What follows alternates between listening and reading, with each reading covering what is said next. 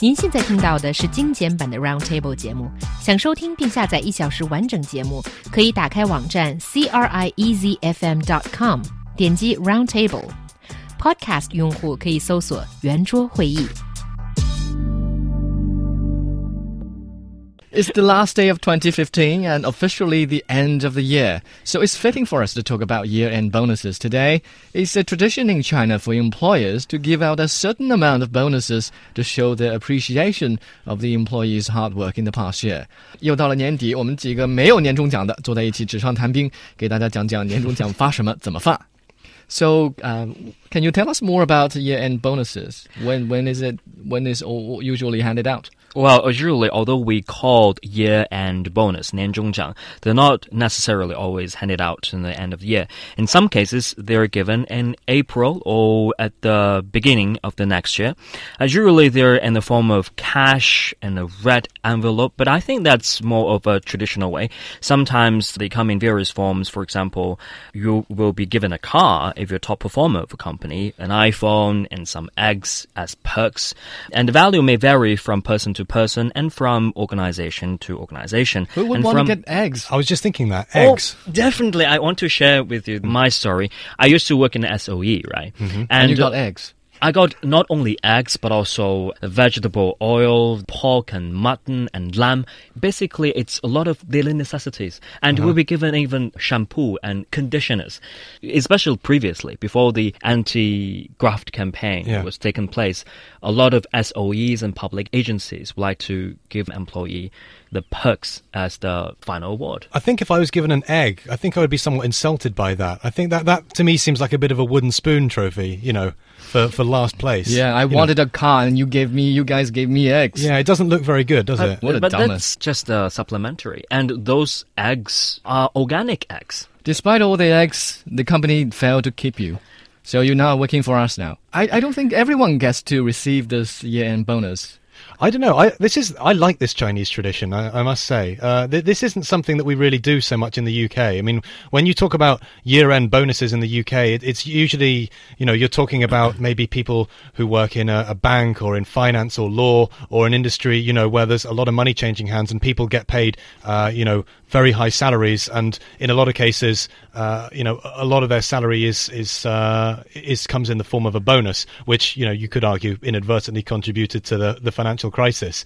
But here in China, it seems to be almost everybody will receive some sort of bonus, however however big or Not small. for us. The people in CRI. Oh really? Oh dear. Well, mm, maybe maybe I should have uh, rethought my career move. But uh, Yeah. I remember when I first came to Beijing, um, and I first started work there. And I started work in December, so that's obviously just before the Chinese New Year. Uh-huh. And I mean, I wasn't expecting to get any sort of bonus at all because I'd only been working there a few weeks. Mm-hmm. But, but, you know, I, I did receive a bit of money in a in a red envelope. Um, Okay. which I mean, it wasn't much, but I thought it was you know quite a nice gesture. I was uh, you know I was very uh, touched by that. Definitely, it's a gesture that can finally touch your heart. Even you were given not a very big amount of the, the money and the red envelope, but you still feel very delighted. Mm. Yeah, right? absolutely. I mean, it's not the sort of thing that I would ever have expected to, to find. In fact, I don't think before I came to China, I don't think I'd ever received any sort of you know special bonus just for the new year or anything like that. So uh, yeah, it's a it's a Chinese tradition that I can definitely get behind. Just that. keep it. That's our fine tradition. So is there any pattern behind this? Who gets to decide what what kind of gifts they give to the uh, to the employees? I, I guess it's usually the boss who gets to um, decide. Well, I think uh, it really varies according to different organizations or corporations. If you're working in private sector, I think usually it's the human resources department or the boss. I think mm. boss will have the final say. Yeah. However, if you work in a Chinese state-owned enterprise, they have their uh, Department of Labor Union, and usually it's uh, labor union or gonghui, which is to decide what nianzhongjiang you will get.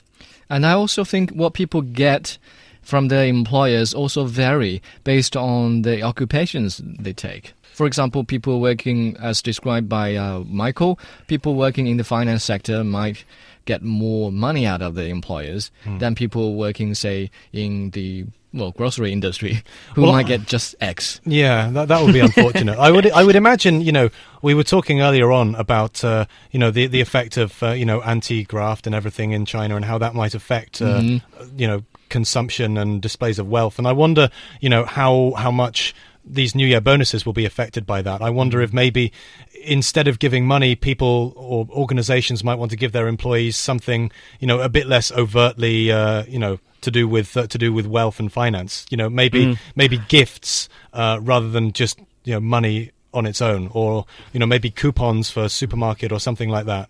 Right. Actually, we have some evidence here. As Michael has mentioned, uh, if you work in a capital intensive industry, you will be given more bonuses and commission. And the size of the year end bonus largely depends on one's profession. For example, if you're working in finance sector, e-commerce sector, automobile industry, and aviation sectors, you tend to get more when it comes to year end bonuses. But I, I guess it also, if you're working for a, a foreign company as well with an office in China, I guess uh, your year-end bonus is largely dependent on the performance of the company throughout the year. So, you know, we're seeing here that Volkswagen has reportedly cancelled year-end bonuses this year because it's uh, obviously at the moment got much bigger things to deal with. What with the emissions scandal that, that mm-hmm. broke earlier on this year. So Definitely. maybe that's another thing to take into consideration. apart from the emissions scandal of by Volkswagen, mm. if you look at the sales record, the revenue generated by that company in China, I mean, this company has been underperforming for at least half a year already. So mm. definitely the company has to consider whether to give their employees year-end bonus or not. Mm-hmm. Mm-hmm. There are also other tricky businesses involving uh, year-end bonuses. For example, many employees will wait until they receive the year-end bonus to resign. Mm. So it, apparently, that's a quite an attraction attraction for them for employees to stay stay employed. Well, one one thing that I've noticed or that I've heard about these year-end bonuses is, especially if you're working in an industry which isn't particularly well paid. Maybe you know if you're working in domestic help, for example. You know, from what I've heard, actually, a, lot of these people who don't get paid very much rely on their year-end bonus. Y- y- Uh, you know, from what I see, it it's almost sometimes you know maybe an entire month or maybe more, uh, an entire month's salary yeah, as the year-end bonus. And a lot of these people, um, I think, use this to then be able to travel home to see their families for the for the Chinese New Year. That's probably one of the strategies to retain the personnel they need by those company because it's so labor intensive. Mm, Okay, there we go. There was a discussion on yen bonuses, which I have a feeling will happen every year on Roundtable.